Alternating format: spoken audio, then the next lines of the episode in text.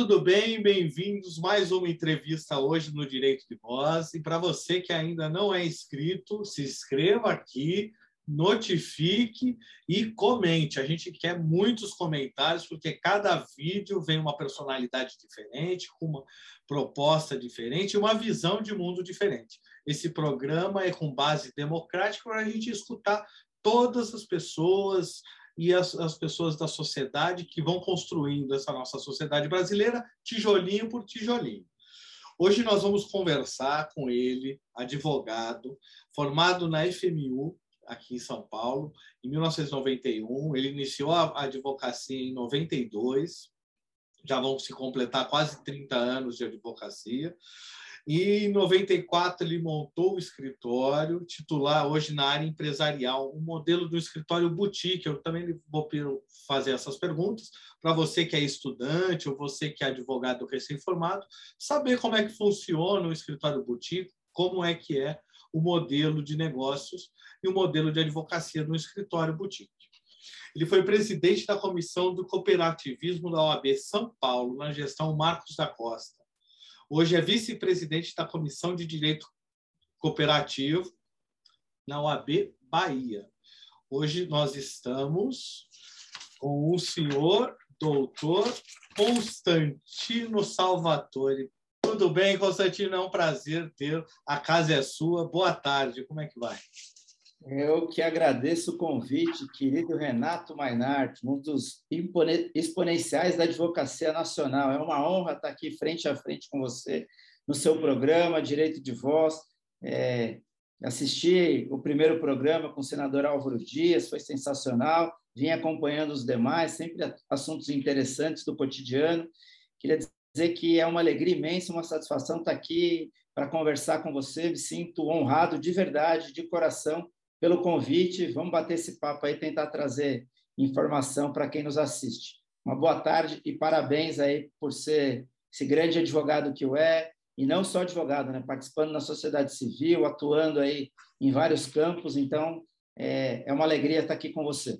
Obrigado, Salvatore. A casa é sua, se, sem, se sinta tranquilo. Salvatore tem um, um programa também, nós vamos conversar nessa questão do programa dele, Direito em Pauta. Também assisto todos os programas, viu, Constantino? A gente, você assiste os meus, eu assisto os, os seus e a gente vai crescendo e vai aprendendo junto também, né? Constantino, me conte. Você foi advogado desde 1992, né? Começou a atuar na área. Como é que foi o começo na advocacia? Para o pessoal que está assistindo, nós temos advogados recém-formados, estudantes, ou advogados que já estão atuando. Então, assim, é legal essa troca de ideia, porque acaba nessa, nessa ideia pensando alguns pensamentos e a pessoa falando assim, olha, isso aqui é interessante, eu fazer isso, essa, eu posso levar essa dica para mim. É verdade. É, sabe que tem uma história interessante né, da, da, minha, da minha vinculação com a advocacia. Eu nunca quis ser advogado. Mas calma que eu vou justificar. Eu nunca quis ser advogado, eu queria ser dentista. Então, na minha adolescência, eu passei falando que eu queria ser dentista. Eu comecei a trabalhar, quando eu tinha 16 anos, eu comecei a trabalhar numa empresa, João Fortes Engenharia. Foi o único lugar que eu trabalhei, fiquei lá por 10 anos. E aí eu prestei USP para odonto e não entrei. Se eu tivesse prestado para direito, eu teria entrado, mas eu não entrei porque naquela época o odonto era mais concorrido. Era, na, na época aí, era odonto e, e marketing, né? Era, era concorridíssimo. Também. Medicina era uma loucura, medicina, sempre foi. Medicina, mas odonto, é, odonto naquela época, 90, 86, 87, era, era bem disputado. E aí, nesse período, eu estava na empresa. E aí, meu, eu tinha um chefe lá que chamava Juraci, dá um abraço para ele aí, se nos assistir. E ele ficava falando, cara, você não tem nada com dentista, você trabalha, era auxiliar do departamento pessoal. Ele falou, cara, você tem que ser advogado, você fala bem. Você está na faculdade errada, né? Está na faculdade errada. Falei, cara, de tanto ele falar, eu falei, quer saber, vou prestar. Eu não tinha entrado, né? Aí falei, vou prestar direito. E aí prestei direito, prestei algumas e passei na FMU. Falei, ah, vou fazer FMU esse ano, depois eu vejo o que eu faço. Cara, quando eu botei o pé na faculdade, que eu comecei a assistir as aulas, eu me apaixonei. Ele estava certo mesmo. E aí, assim, até hoje eu sou apaixonado pelo direito, pela advocacia. Ele tinha toda a razão, eu tenho que agradecer a ele é, por ter me dado essa, esse empurrão. Daí surge Ele teve essa visão, né? Ele teve essa visão. Daí teve, chega a minha vinculação com a advocacia. Vou para a faculdade, adoro a faculdade, faço a faculdade. É, naquela época, a FMI hoje, não que seja uma faculdade ruim, mas naquela época ela estava no auge, Sim. vários professores famosos tal, e, e faço a faculdade, aí já vai a primeira dica. Começa o bom advogado na faculdade, né? A gente ouve muito isso, mas independente da faculdade que você está fazendo, tem que fazer bem feito tem que se dedicar. Aí eu assisti as palestras, eu comecei a entrar nesse mundo do universo jurídico, entrei de cabeça. Eu assistia palestra, eu lia e fui me dedicando à advocacia e aí a paixão foi crescendo mais. Quando eu saí da faculdade, eu saí da faculdade em 91, em 92 eu já montei o escritório em sociedade com esse meu chefe da empresa que era advogado. Ele falou: você tem que ser advogado, a gente vai montar escritório junto. Eu montei escritório com ele dali. Óbvio que eu aproveitei a bagagem dele, que ele já era mais velho, Sim. mas eu sempre me dediquei à advocacia. Sempre. Desde lá do primeiro escritório, que era uma salinha super pequena, na Martins Fontes, do lado do, da Delegacia Regional do Trabalho, fazia cálculo de monte, atendia um monte de gente. Uma parte só é, virava cliente, outra parte você fazia o cálculo e não, não dava nada. E a partir dali, eu fiquei com ele até 94 e falei, eu não quero essa advocacia, eu quero uma advocacia diferenciada, quero uma advocacia de estar próximo do cliente. Lá a gente fazia, era uma advocacia trabalhista, mas era massa, era cálculo de emprego. Era massa, né? É, era o centrão, né? O, de escritório. Fazia só reclamante, reclamante, reclamante. Pô, não é isso. Eu não quero me dedicar a fazer cálculo e, e fazer essa atividade repetitiva. Eu quero uma outra advocacia. E a gente conversou, eu montei um escritório, mas aí eu tentei virar a chave para trabalhar para a empresa, fazer advocacia trabalhista empresarial. Sim. E acho que foi outro passo acertado. Primeiro foi fazer direito, e não odonto, e o segundo foi virar a chave. Essa virada de chave me deu amplitude. E a gente passou a atuar em várias áreas, e dali virou uma advocacia empresarial. Então, então isso que você conta para o novo advogado hoje, que assim visualiza o campo de, de mercado, né? E que tem vários, né? Mas assim, fique sempre atenado e não tenha medo dessa mudança de chave, né? É exatamente isso. É, o segredo é assim, vai atrás daquilo que você acredita, porque assim, se eu tivesse lá, eu talvez financeiramente estivesse melhor, porque a gente tinha muito cliente no início de um negócio. Eu poderia, sei lá, ter hoje 40 mil clientes, mas eu não estaria feliz, porque eu não estaria fazendo a advocacia que eu acredito, essa advocacia diferenciada. Você mencionou a história do escritório boutique. É uma coisa de dar um atendimento diferenciado do volume. Então, é, não ter medo também de buscar o seu sonho, aquilo que você acredita. E aquilo que, que você trabalha bem, né? Aquilo que você levanta da cama e levanta feliz, né? De falar assim, é, hoje eu vou trabalhar, exatamente. De sábado e domingo, né? Falar assim, saudade para o escritório. É, a gente fica mais tempo no trabalho do que em casa, né? Que as esposas não escutem, né? Porque a gente tem hora que a gente tem vontade de domingo e trabalhar no escritório, só que a gente tem que se é. segurar e falar assim, não, é muito trabalho, né? Mas é, é quando a gente gosta, né? Quando, quando você gosta do escritório, a gente vai longe. Sabe que eu não chego a tanto, mas eu gosto bastante. Só de sexta-noite, né? Só chegando de sexta, sábado, né? É de sábado você vai, eu acho que de sábado você sempre arruma e fala assim, não, tem que dar uma passadinha no escritório. É, eu, eu acho que as dicas são essas, assim, acredite no seu potencial, mas tem que estudar. Eu costumo falar muito isso aqui no escritório. Advogado, a gente tem muitos advogados, mas o advogado que é protagonista, que consegue viver bem da profissão, é, ele tem que se dedicar, ele tem que ser diferenciado, ele tem que buscar aquilo que os outros não fazem, buscar inovação. A gente hoje fala de advocacia 4.0, de marketing, dessa coisa toda, que eu nem sou especialista, mas vou buscar, eu busco conteúdo. Então, assim, se você for só advogado, você vai ser mais um advogado. Você vai poder ganhar um salário que qualquer um ganharia, mas não vai fazer diferença, né? Então, sei lá, um exemplo, vamos pegar um advogado famoso, Renato Mainardi. Você se dedicou para conseguir. Não está tá tão famoso assim, não, né? Não, mas. mas eu sei, não, você, gostei desse. Um advogado que deu certo na sua advocacia. Você é um advogado que a gente pode falar, e aí sem rasgação de seda, mas você deu certo na sua advocacia.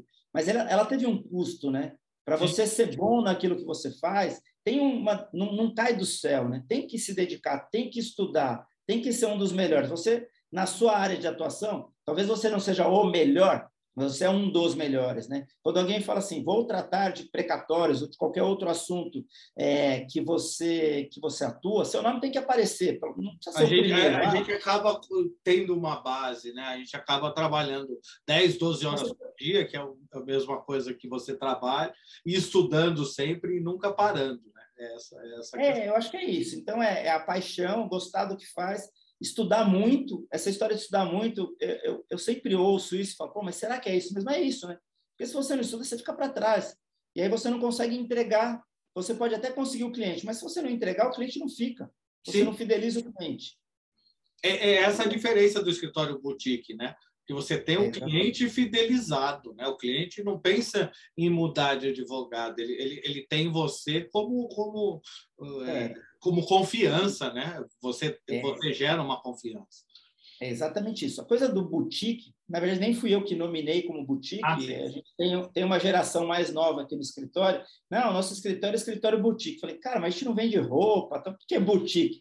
Não, é esse atendimento que você sempre fala de estar próximo do cliente. E é assim, eu não tenho nada contra os grandes escritórios. Então, sei lá, qualquer um deles, podemos citar vários. Matos Filho, todos eles são tem gênios lá, né? Tem gênios, tem profissionais competentíssimos que lidam com milhares e milhares de reais. Mas normalmente para o meu cliente, que é o médio pequeno, eu não estou falando de uma, sei lá, de uma Nestlé da vida. Mas quando você quer atender o médio pequeno, se ele faz um esforço para ir para o escritório desse, ele vai ser atendido por mais um deles lá da, da, da base. Ele não vai ser atendido pela pirâmide. A diferença do boutique é que todo mundo tem o meu celular. É Sim. óbvio que eu não faço tudo, é impossível. Eu tenho as pessoas que trabalham comigo, não é um escritório tão grande. Você tem as áreas, né? As áreas divididas pelos advogados. Mas o cliente tem o meu celular não só na reunião que a gente faz para fechar o contrato. Ele tem o meu celular se tiver uma dúvida na audiência, se tiver uma dúvida no contrato. É esse que é o diferencial, na minha visão, do escritório boutique. Sim. Essa questão de você estar tá próximo.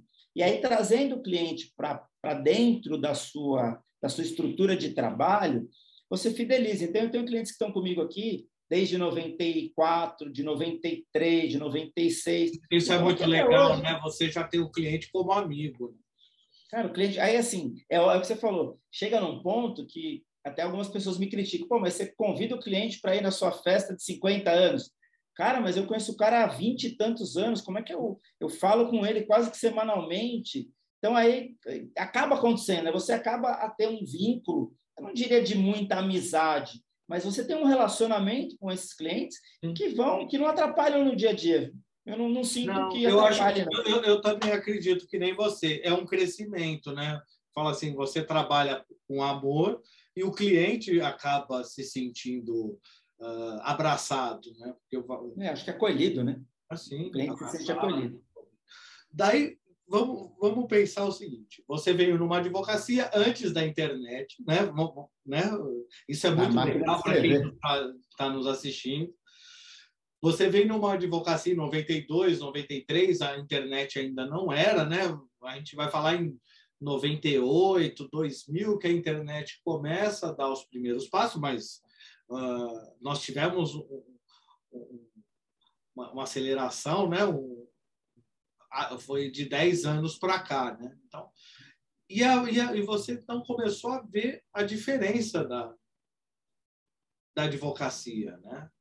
Pegou todo esse esse trecho. E você veio nos primórdios de montar esse programa. Me conta como é que, que veio essa ideia de, de, de montar o programa.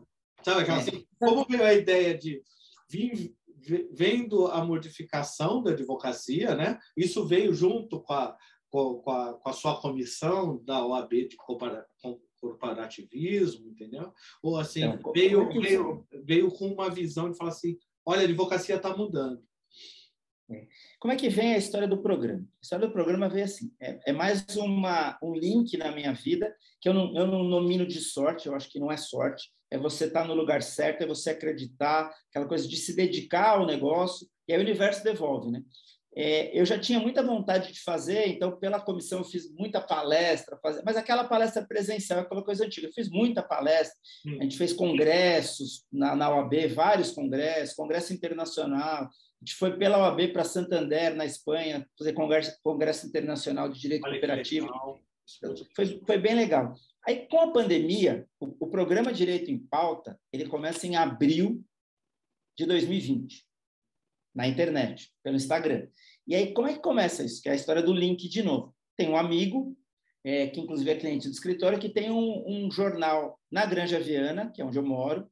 Esse jornal também circula em Alphaville e na Flórida, chama Granja News. Ele me ligou e falou, cara, preciso gravar alguma coisa aqui para o programa, tal. a gente está na questão da pandemia, abril, né? Falei, ah, legal, o que, que você quer? Claro, pensa num tema para falar e vamos gravar alguma coisa, eu disponibilizo lá no meu canal do YouTube. Tá bom.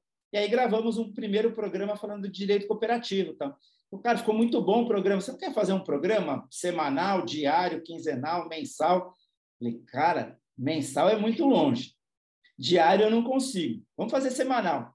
E aí eu comecei a fazer fiz uns dois ou três programas e aí falei, cara, eu vou seguir esse negócio. Gostei bastante, a gente está levando informação. Eu tenho essa, é, essa gama de contatos na advocacia. Acabou gostando, né? Se adaptando ao horário, né? Como é que Isso. é as dificuldades de fazer um programa? Conta para quem ainda não tem o um programa, né? Os é advogados é que vão montar o programa. É é complexo. Por exemplo, o programa é ao vivo, pelo Instagram, toda quarta-feira, 19 horas. Hoje, inclusive, a gente tem. Ah, 19 coloca, horas. coloca assim, ó, Constantino. Coloca aqui na nossa edição, a gente coloca o nome. Fica bonitinho. Programa Direito em... Direito em Pauta. Programa Direito em Pauta pelo Instagram, quarta-feira, 19 horas. Instagram, arroba Constantino Morello com dois S. Só apontar o dedo assim que você vai ver aqui no, no na edição. Aí ó, tá. vai ficar bonitinho aqui. Né? Programa Direito em Pauta, toda quarta-feira, 19 horas, pelo Instagram, arroba Constantino Moreno. É, a gente começou a fazer o programa, eu gostei bastante, não só de fazer o programa, é, mas do quanto a gente estava levando de conteúdo num momento difícil, estava todo mundo trancado, todo mundo com a questão da pandemia.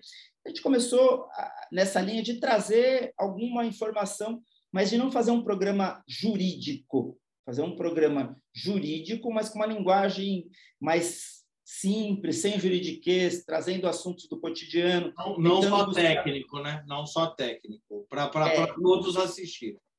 É, e o que é legal do programa é que a gente tem uma audiência que está fiel comigo, assim, é, desde o início, que toda quarta-feira acessa o Instagram, assiste o programa, que não são advogados, que são microempresários, que são empreendedores, alguns amigos de outros segmentos, até funcionário público. Eu, eu não, não faço um programa voltado só para a advocacia.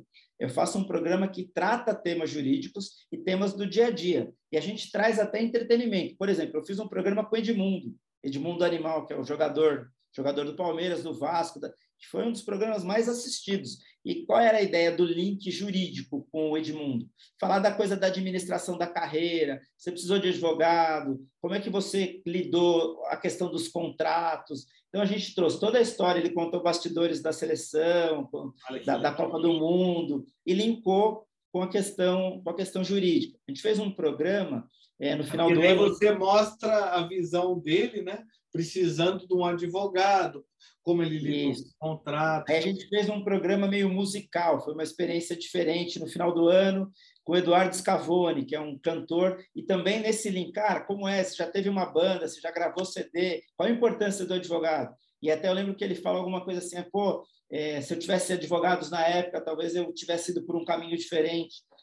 E aí, além disso, a gente também traz programa jurídico. Então, assim, eu tive a honra de entrevistar o professor Ives Gandra, que falou dessa coisa toda do STF, desse, desses problemas todos. Já entrevistei o Marcos da Costa, já entrevistei o Durso, já entrevistei o Luiz Viana, que é vice-presidente do Conselho Federal da OAB. É, a gente passa, já entrevistei na época da o ano passado é, o vereador Daniel Annenberg, que falou da cidade inteligente, já falei com o Capes, o Capes me deu a honra, a gente falou do Procon. Não, e é legal, então, né? Porque você dá uma amplitude no teu canal. Você que não conhece o canal, Direito em Pauta, tá aqui, ó. Tá aqui. E assim, ele, o legal do teu programa é que dá essa amplitude, né? E, e como é que você sentiu? O primeiro programa você falou assim, muita gente vai assistir, pouca gente vai assistir, vou colocar, Nada. vamos, vamos ver Nada. como é que vai ser. Hein? Você vira refém dessa coisa, né? De, ele é ao vivo no Instagram, você vira refém daquele númerozinho. Ele fala, nossa. E quando você está passando ao vivo, vai aparecer as pessoas assistindo. É, é, é assim, eu já fui mais encanado com isso. Então, sei lá, a gente, no início, eu ficava muito preocupado, mas será que vai ter audiência? Será que vai conseguir? Será que eu, pô, eu vou convidar o Ives Gandra e aí vai ter quantas pessoas assistindo?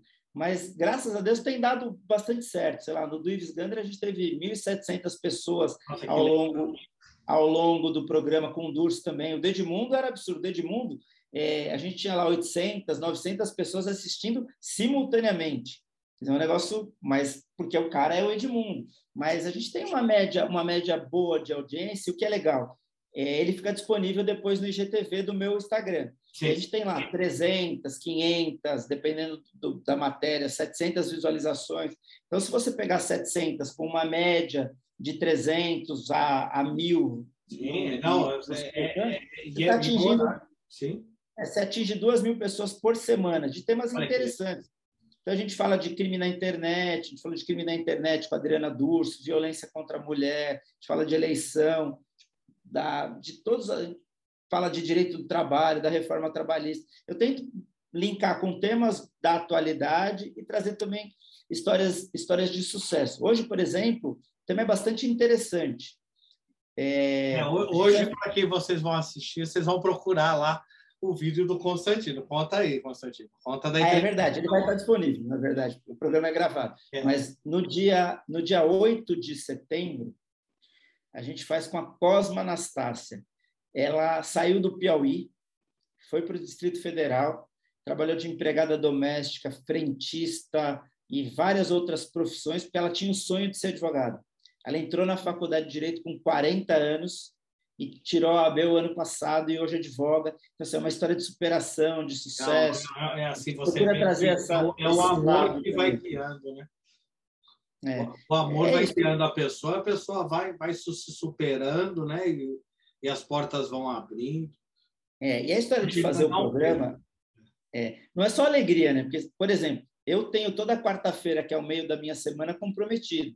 Então, Sim. já tinha uma viagem para fazer. Ah, eu posso ir, mas como é que é a internet? Tem internet no hotel? Não tem? Porque eu estou vinculado a fazer o programa. Toda quarta-feira, 19 horas. O seu programa ele ficou semanal, né? Ele, ele te... Você hoje canalizou aquele horário para fazer o programa. Né? Então, você vem com a preparação toda, né? De convidar o um é. entrevistado, fazer a pauta. Explica para o pessoal que queira entrar né, nessa, nessa advocacia, porque é uma advocacia, né? Você está trazendo o conteúdo, está é. tá, tá mostrando o conteúdo, isso você amplifica né, o conhecimento para os clientes, para os futuros clientes, para, para os amigos. Então, é, é, é um trabalho, como é que eu vou falar, social, né? O programa ele vira um, um programa social. É, eu acho que a maior dificuldade, quando você começa a fazer vários programas, e você também é, sabe disso, fazer o programa não é a dificuldade, porque você acostuma, ele, ele vai até no automático, né? Você começa o programa e, e já ele, ele deslancha. A dificuldade é que assim são quatro a cinco convidados por mês. Sim você tem que convidar, ajustar a agenda, ver se pode ir na data, o programa é naquele horário. Aí você tem que, além disso, ajustar a pauta, manda antes para ver se está ok, se você não vai perguntar alguma coisa que deixa é, o entrevistado numa saia justa. Às vezes a gente até pergunta para não ficar também, claro. para ter alguns assuntos importantes, mas é um trabalho todo, né, de, de, de ter é, a sequência. A sequência do programa é que é a dificuldade, né? Então você tem que ter, sei lá, eu já entrevistei 66 pessoas. Então não é não é simples e a gente pretende continuar, continuar. É... Esse, esse, é... esse, esse projeto é apaixonante, né? Você vai se apaixonando muito, por ele. Muito. Me conta essa paixão, né? assim, é porque ele começou de um jeito, né? Que você falou, foi fazer um, um, um programa e você acabou se apaixonando, né? Acabou se apaixonando pelo programa. É, o que, o que, é legal? São os comentários que eu recebo, às vezes ao vivo, e isso que eu recebo depois. Então, assim, é muito gratificante. Eu, eu recebo, assim, vários. Poxa, é, nunca imaginei que eu ia assistir um programa jurídico e entender tudo que foi falado. Ah, a linguagem que vocês utilizam é muito boa, abriu meus horizontes. Ah, me ajudou uhum. numa questão pessoal. Então você acaba entregando a questão, você acaba entregando muito mais do que simplesmente um programa de entrevistas, né? Então é, a gente fez um programa com o Dr. Judson, que é um delegado que prestou concurso com 50 anos, 52, pra, passou para delegado no Acre, teve que até conseguir entrar com liminar para poder para poder ser empossado por causa da idade, uma questão toda lá. E aí eu recebi um comentário, pô, eu estou no nono semestre de advocacia, tenho 56 anos e estava querendo desistir, mas é a, a história do delegado, do Dr. Judson, me inspirou, eu vou continuar porque eu também posso. Quer dizer, então... Isso é legal, isso, né? Porque você fala assim, uma satisfação uma informação. Né? A gente está fazendo a diferença na vida de alguém, além de levar conteúdo jurídico. Até porque, assim, não é um programa jurídico técnico para levar conhecimento só para advogados. A gente leva, óbvio, esse é o foco do programa, mas vai além disso. É de realmente. Essa amplitude, né? De, de, de a gente é, é, é, conseguir, conseguir hoje levar fatos né, concretos que as pessoas não se percam, né? Você, você eu acho que é isso. Eu, eu cada dia mais estou satisfeito com o programa. E uma dica para quem quer entrar nisso: planejamento. Eu vou te falar por quê. Eu comecei meio que na brincadeira, vou fazer, vou fazer, e eu tinha, eu convidava numa semana para a próxima. Sim. Cara, é horrível. A tensão é absurda.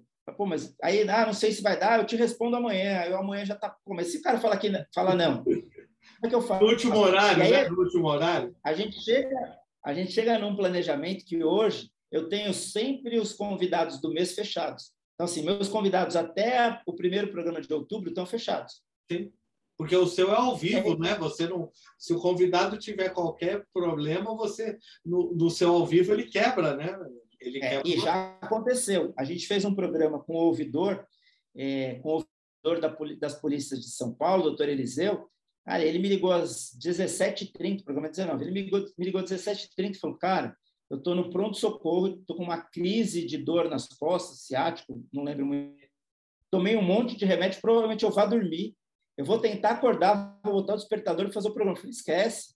Não, Vai, para, né? Vamos, a saúde em primeiro lugar, exatamente. É, aí, aí eu entro às 19 horas, esse foi o que aconteceu. Ó, o programa está adiado, o programa sabe, fala um pouquinho e saio. Acontece, mas você tem que estar preparado para tudo isso, né? Sim. E aí, o que, que eu já tenho agora? Eu tenho alguns amigos convidados, você, inclusive, é um deles, que já vai para a minha agenda. Ah, já pode? Se, se, se, é, tiver precisado um espaço, a gente vai embora. Se acontecer de novo, aconteceu isso uma vez, duas vezes eu tive que adiar o programa. É, o que eu vou fazer, até em respeito às pessoas que têm programado a quarta-feira às 19 horas, eu vou chamar alguém como você ou como alguns outros amigos para a gente bater um papo, pelo menos para levar o conteúdo para as pessoas que têm se programado para assisti-lo na quarta-feira, 19 horas. Você já viu esse outro formato, que é um formato de podcast, né? Sim. Só fazer. Você te, pensa depois da pandemia vir por esse formato? Assim, tá namorando esse formato? Ainda não está? Ou está pensando num formato diferente? Então, eu, eu já recebi algumas propostas. Você já tinha falado disso comigo também.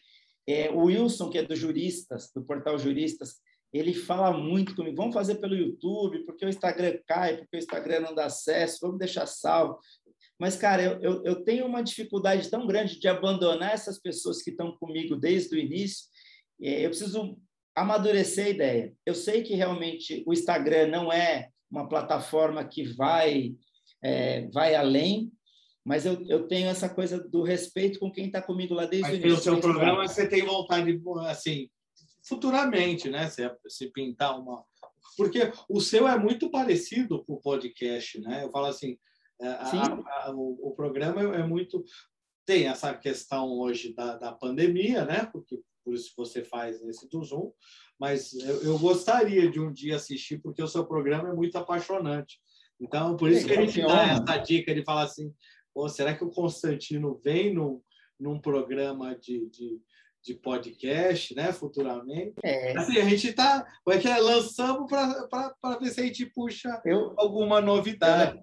Eu, eu não poderia dizer que eu não vou, né? A gente tem que acompanhar a evolução. Eu, eu vou sim, eu não tenho nenhuma restrição, eu tenho preocupação com essa coisa de são, sei lá, 66 semanas que algumas pessoas estão lá toda quarta-feira.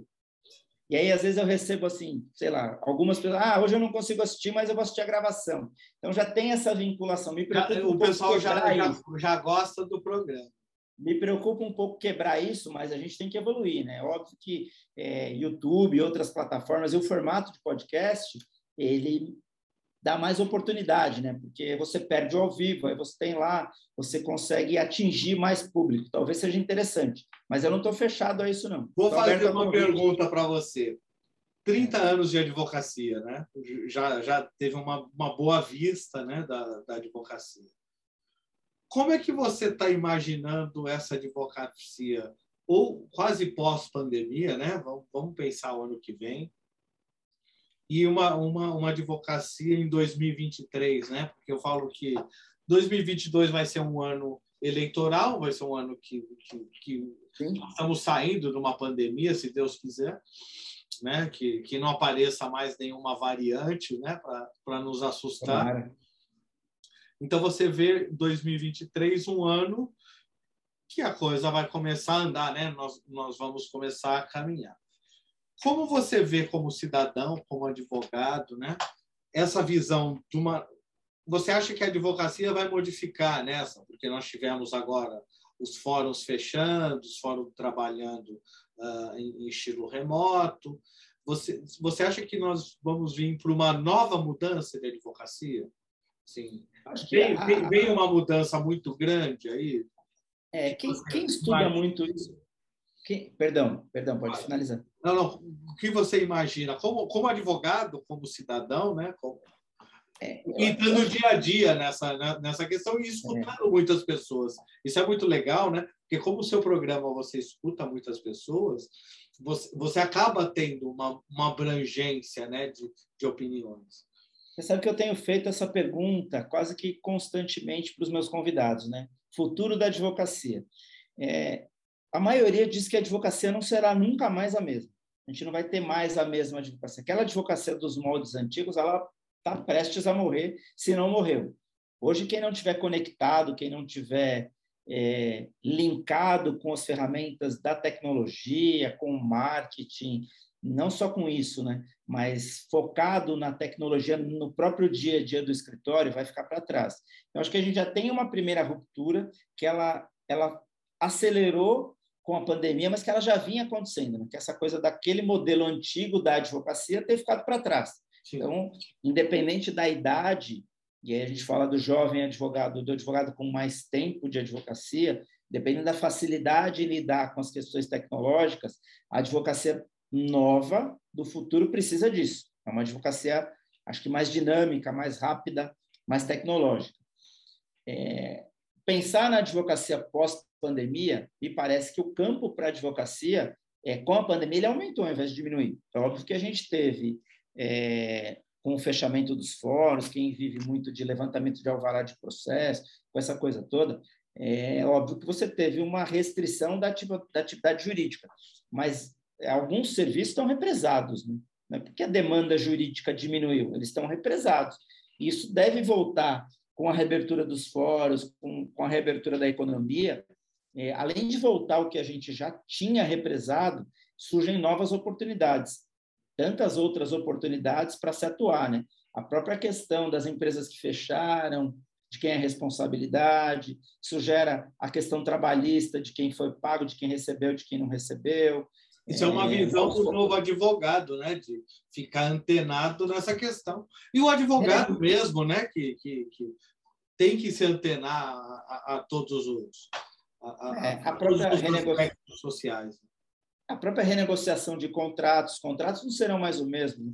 serão mais renegociação de índices, novos modelos. Acho que tudo isso traz um campo fértil para a advocacia. Que Você que acha que a ordem também tem que, tem que a, a, acompanhar essa questão? Com certeza. A gente está de ordem dos advogados tem que ser protagonista em qualquer situação. A grande crítica que eu faço à OAB é sempre que ela deixa de ser protagonista, independente da pessoa. Aí a gente fala da gestão de São Paulo, a gente tem hoje o Caio como presidente. A crítica não é o Caio pessoa, não é o Caio advogado não teria motivos para fazê-la. Mas ao Caio, presidente da ordem, eu acho que perdeu o protagonismo para a sociedade. Talvez para as subseções, ele tenha feito um bom trabalho. Eu nem tenho conhecimento suficiente para criticá-lo nesse ponto. Ah, é, a, ordem ela tem que ser pra, para o advogado, né? O mais importante é a ordem Sim. para o advogado. Para o pequeno, é, para o médio, para o que está começando, né? Ela tem que ser protagonista. Se a gente for para a esfera federal, ela tem que ser a partidária. Sim. Gosto do Felipe Santa Cruz, conheço o Felipe Santa Cruz, mas a questão de tentar trazer uma discussão pessoal, Felipe Santa Cruz Bolsonaro, porque Sim. falou do pai do Felipe, que é um absurdo, né? Um, Sim, claro. Um, extrapolou, não dá o direito de utilizar o AB. Isso nem, não pra... nem visto como a, a, parte do advogado, mas como a parte da pessoa, né? Não, não é, teria que falar aí, sobre aquilo. É, e aí a gente começa, começa a perder o foco no advogado. Porque aí se eu tenho uma, advoga, uma advocacia, uma OAB partidarizada, você tem uma OAB não protagonista, eu perco o foco que é o advogado, e a gente não pode deixar de ser é, a maior e a melhor entidade da sociedade civil, porque isso reverte para o advogado. Né? Quando eu tenho uma advocacia protagonista, o meu contato no fórum é diferente, porque o que, me preocupa? É a coisa de desvalorizar o advogado. Hoje todo mundo trata o advogado, a gente tem vários exemplos aí de, sabe, é o cara algemando o advogado porque foi é, é, discutir uma prisão ilegal, é, advogado sendo preso porque orientou o cliente, são coisas assim. Isso é porque me parece que tem um link direto com essa perda de prestígio. E a OAB não pode permitir isso. E se quando você tem o prestígio, a prerrogativa, você vai ser bem atendido e você vai, você vai ser respeitado e respeitar, né? Que o advogado... É, independente de quem esteja à frente da OAB. Independente, a gente não pode pensar assim, eu não posso tirar a OAB que hoje talvez tenha uma bandeira mais de esquerda, talvez tenha, nem estou afirmando, talvez tenha um viés ideológico de esquerda e levar essa OAB para um viés ideológico de direita. Sim. Eu só mudei o quintal. Eu tenho dito, eu tenho usado uma frase que é assim: eu não posso tirar a OAB de um quintal e colocar a OAB no outro quintal. A gente tem que estar tá lá na cobertura. Eu tenho que tirar a OAB do quintal e levar a OAB para a cobertura. Uma instituição sugêneres, né? Que, que, eu, que, é, que é a base dela. Sim como sempre foi. A OAB participou das diretas, a OAB participou da Constituinte, a OAB sempre é consultada e respeitada. A gente não pode perder isso, independente de quem esteja lá. Felipe Santa Cruz, A, B, C, Caio, não Caio, não importa. Vai além desta questão política de OAB. Sim. Na, na, é no lado democrático. Exatamente. A OAB enquanto instituição, isso me preocupa. É, e uma outra coisa também que me preocupa, já fazendo esse link de como será a advocacia, acho que vem uma coisa que me preocupa mais ainda, né? Como será o Brasil? É, como será essa questão da ruptura das instituições, STF querendo é, atuar no executivo, é, o executivo dizendo que não vai respeitar mais decisão judicial. Isso é inimaginável, né? Como é que a gente pode imaginar? A gente não tinha nem ideia disso, né? E a coisa está degringolando você... para um aspecto surreal, né? Surreal. Né? Como que você imagina que o mandatário do país diz, eu não cumpro mais decisão judicial? Cara... É, a insegurança jurídica dominou. Você... E, ao mesmo tempo, você tem ministros do STF extrapolando a função, que aí dá um palco para o chefe do executivo. Então, assim, a gente tem um país de, de pernas para o ar, né? Sim. Aí a gente tem, tem um mais STF, freio e contrapeso. Agora pisou no acelerador e todo mundo está pisando no acelerador. É, e a gente tem um STF que, assim, é, eu não tenho muito medo de falar as coisas, talvez seja um defeito que eu tenho que evoluir. O STF fala e anula as condenações do Lula. Não tenho nada contra o Lula, eu não gosto dele, mas eu não tenho nada contra o Lula. Ah, tecnicamente foi certo. Mas por que, que não foi certo? Está na, na primeira petição da defesa, lá atrás, já dizia isso. Curitiba não é competente para julgar essa questão. Pô, aí a gente vai, leva, passa recurso. É, demorou demais. Tira, né? tira o Lula da eleição, tira o Lula, certo ou errado, tiro. Para mim foi um prazer, porque eu não gosto dele, mas ok, tira o Lula da eleição, não, mas lá... como, como advogado, né? Tirando não, o então, como advogado estava errado, né? Não, não, não pode... Não, tira ele da eleição, aí ele é julgado, ele é julgado pelo tribunal, pelo TRF, a questão vai para o STF, é derrubada no STF, aí a gente chega lá na frente, por uma questão política, porque não, mudou, não mudaram os ministros, então não mudou o entendimento técnico. Por uma questão política, a gente devolve os direitos políticos e anula tudo. Que segurança jurídica que a gente tem num país desse? Se era para ter anulado porque tecnicamente está errado, tinha que ter anulado lá na frente. Já, Lá na, atrás, já no, no, Lá no atrás. Exatamente. Porque o, o, o Cristiano Zanin, o advogado principal do Lula, ele fala isso desde sempre. Ele não, ele não inovou agora nesse habeas corpus, acho que foi um habeas corpus que foi julgado. Ele não, ele não falou disso agora. Ele fala disso desde sempre. E ninguém. o, ninguém o. STF ele veio com uma, uma, uma legislação, né, uma decisão vanguard- vanguardista e deixou, né, e, e, e não, não estancou a sangria, foi estancar depois, né? Então, isso- Então, e aí a decisão agora ela é jurídica, técnica ou política.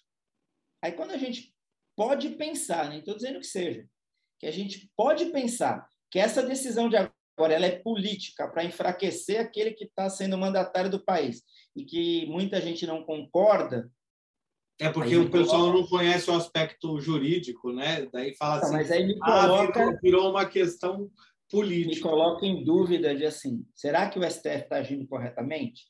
E aí mais preocupação vem em cima disso. O Ele STF traz uma STF insegurança jurídica, né? Ele já ele já está trazendo uma insegurança jurídica. E o STF agindo assim, ele pacifica o país ou ele dá palanque para quem quer romper com as instituições? São preocupações que a gente precisa pensar, né? E isso é bom para você pensar também, né? Porque é, é, é uma coisa muito complexa e é uma coisa que está acontecendo dia a dia. É, e eu não estou aqui fazendo acusações a ninguém, eu só estou colocando ponto de vista para que a gente evolua, né? É, Não, isso é muito legal, Constantino, porque você está você tá trazendo uma base jurídica, né? Que, que, assim, olha, deveria no juízo a có já anular desde, né? A, a coisa prosseguiu de um jeito, né? Que, que, que daí as pessoas a- acabam falando que ah, virou uma decisão política, não, virou uma decisão.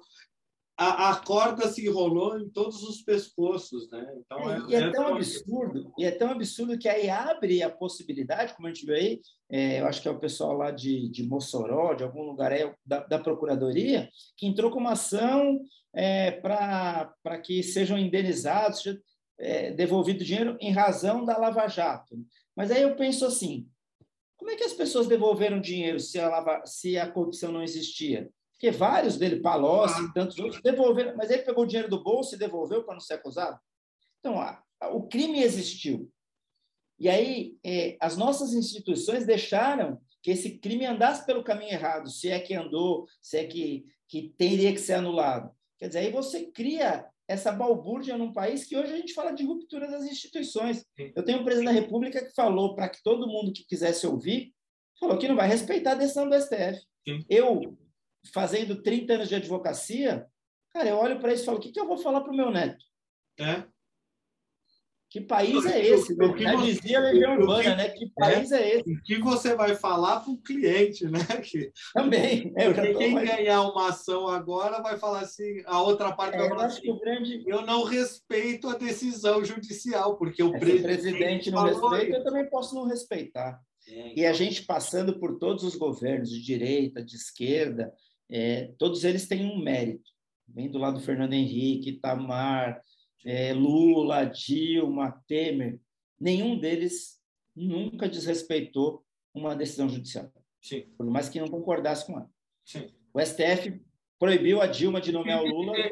Não é? E se você discorda, você entra com recurso, né? É, é aquela questão. Você, Mas a gente nunca, nunca antes na história deste país, a gente. Você não pode coisa. haver a ruptura, né? Você fala assim, ó, não concordo com essa, com essa decisão. Tudo bem, vamos recorrer e vamos mostrar, não Até essa questão de eu não concordo, a bola é minha, né?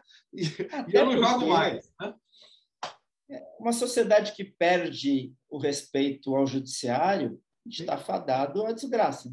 Isso é muito perigoso para nós, advogados, né? Porque daí o, o judiciário vai, des- vai derreter, vai desmoralizar, a advocacia que está naquela questão, né, que nem você se colocou e a gente coloca, que ela está precisando do respeito, ela tem que se impor mais, ela derrete junto com o judiciário, então assim, o legislativo não vai segurar e o executivo não vai segurar. Então nós vamos ter uma ruptura de, de, de instituições. É, é, muito preocupante isso. Né? É, um, é, um, é um lado muito preocupante. Porque daí ninguém vai, né, ninguém vai respeitar mais instituição nenhuma. Meu Deus. Bom, não, mas nada disso vai acontecer. A gente vai conseguir voltar aos trilhos. Ah, sim, eu acredito também. E você acredita também que em 2023, sendo um ou outro, né, sendo quem for, que vai trazer novamente o, o país ao, ao, aos trilhos. É bom, gente... é bom que nós vamos fazer muitas é, outras entrevistas, Constantino, porque é, o que, que acontece? Eles não deixam da gente parar de, de filosofar, né? A gente está filosofando semanalmente. É. Tive, teve um problema semana passada do pagamento dos precatórios, né? Essa, essa questão. Que a sentença transitada de julgado, né? Você já tem essa proteção. Ah, vamos fazer um parcelamento agora. Então, você quebra a Constituição de uma, de uma forma também que, assim, quem ganhou deve receber, né? Trazendo para o linguajar mais, mais fácil né? nessa questão. E assim, ó, você vai receber, mas vai receber Casas Bahia. Então, você muda a ordem do jogo, né? é isso que você está contando. Você muda a ordem do jogo, então essa é a questão né? De, dessa ruptura toda vai ser bom para nós advogados, né? Porque sempre quando tem muita filosofia surgem teses variadas. Então todos os advogados que estão assistindo não coloquem o coração na parte política, coloquem o, coração na parte técnica. Né? Sim, claro. Colocando, mas é assim, vai vai ter muita abrangência e muita filosofia.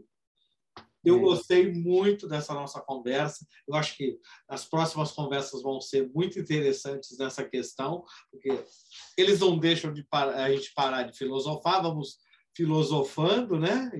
pelos acontecimentos. Eu espero que não exista uma ruptura, né? E como você não, não, não, não acredita nisso, que fique só no, na garganta e, e vá ao vento, né? Que eu falo assim, no, no palanque eleitoral. Né? É verdade. Mas... É, e quem dera, né? Você colocou, se for um ou outro, em 2023 o país tem que seguir. Quem dera não fosse nenhum dos dois. Quem dera a gente tivesse um, uma terceira via que pudesse carregar esse nosso país porque ele merece ser, né?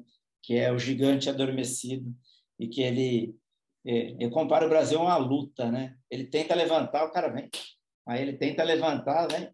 Mas não para de dar porrada também. Não é? Né? Teve uma hora que a gente estava discutindo de, de, de avião, né? A gente estava discutindo dos aeroportos, que estava muito cheio, e agora a gente discute que a, a fome voltou, né? E você tem uma miséria enorme. A gente, é como você falou, na hora que estava levantando, né? Porrada Já estamos deitando de novo. Era tão bom, né, discutir que o aeroporto estava cheio, né? Vamos. E agora nós estamos discutindo a, a, fome, a miséria, o desemprego. Então nós voltamos, né, nessa. Mas a gente é brasileiro e não desiste nunca. Constantino, agradeço muito, obrigado. Você que gostou, comente, compartilha, entra no Instagram do Constantino, Direito em Pauta, Fala eh, para mim, Constantino. É arroba Constantino Morello. Constantino Morello. E ó, Constantino Entra pelo meu Morello, pessoal. Entra lá no pessoal. Toda quarta-feira, às sete horas da noite, sempre um, um, convidado também muito especial. Constantino tem convidados excelentes, né? Você vê pelo, pelo Edmundo, que foi, pelo, pelo professor Ives Grana Martins, né? o doutor Durso. O doutor Durso também fez parte aqui do programa. Daí ele contou, na, vocês têm que vir assistir também, tem um programa que ele queria fazer artes plásticas, ele não queria advocacia. A advocacia é verdade, ela, vem, é ela vem com amor, né? Ela vem com amor. Então, você que é estudante, que já deve ter pensado umas dez vezes em largar o curso, pensando naquela prova difícil, né? Como todos já pensamos, né, Constantino? Acho que não é teve um que fala assim, ah, eu vou largar o direito. Não, persista, o direito é legal e ele traz depois um amor que você vai crescendo. E isso é muito legal a gente conhecer as histórias das pessoas. E eu acho que, como você falou, a gente vai ganhando o amor pelo programa, né? O programa vai vai crescendo e a gente está gostando de fazer esse trabalho. Quem sabe a gente ainda vai fazer um trabalho de podcast, né, Constantino? Voltar, saindo a, saindo a pandemia, a gente senta numa mesa e vamos fazer com, a, com as pessoas, vamos fazer um podcast. É. O pessoal do Podpah que se cuide, que a gente vai acabar indo para um podcast. Bora lá. E aí, só fazendo um parênteses, que você falou do Durk, sabe que ele é uma das minhas inspirações na advocacia, né? Ah, é verdade? Ah, isso é bom. Depois, então, a gente vai fazer um programa, os três juntos, que foi muito legal a conversa dele. Constantino, obrigado suas considerações finais. Te agradeço te parabenizo pelo programa, é, sempre com ótimos entrevistados, me sinto lisonjeado. É, é isso. Assistam, continue prestigiando o, o programa é, Direito de Voz porque realmente são convidados especiais, tirando alguns que vão pela amizade, como eu, por exemplo. Não, você, você é muito especial, você sabe disso, que você é um grande advogado, tem um programa especial. É. A gente vai trazendo gente, e, e, o legal é essa, é vis, visões de Brasil diferentes. Eu acho que a democracia é o diálogo, né? Eu falo que a democracia é o diálogo, e está faltando isso. Então, o seu trabalho, o meu trabalho, o trabalho de tantos outros que se colocam a fazer esse programa no YouTube, né? Porque a pessoa quando vai fazer o programa no YouTube é mais por amor, né? Como você falou, Sim. é mais por amor. Então assim, está sendo um crescimento muito legal. Então assim, o diálogo vai ser a nossa base para ser uma grande nação. A gente acredita. É isso aí. Perfeito.